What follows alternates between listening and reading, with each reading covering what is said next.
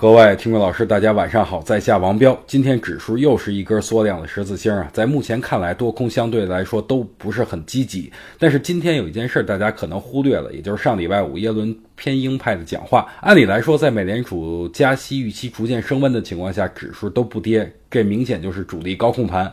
指数该跌不跌，必有大涨。但是最近没有大涨，反倒是开始震荡了，这是什么意思呢？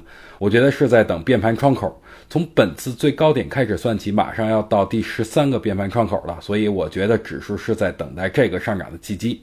今天在我的复盘课上给大家讲了，尽量不要去追逐热点，因为在目前的行情下，追逐热点的话很容易摔跤。现在市场还是没有主线，所以在选择上一定要找到一些出拐点的股票。正所谓买在拐点，赢在起点。所以呢，最近大家最好找一些之前有主力进，而且连续回调的这些股票进行参考，没准下一波的上涨就是这些股票带动的，也说不定。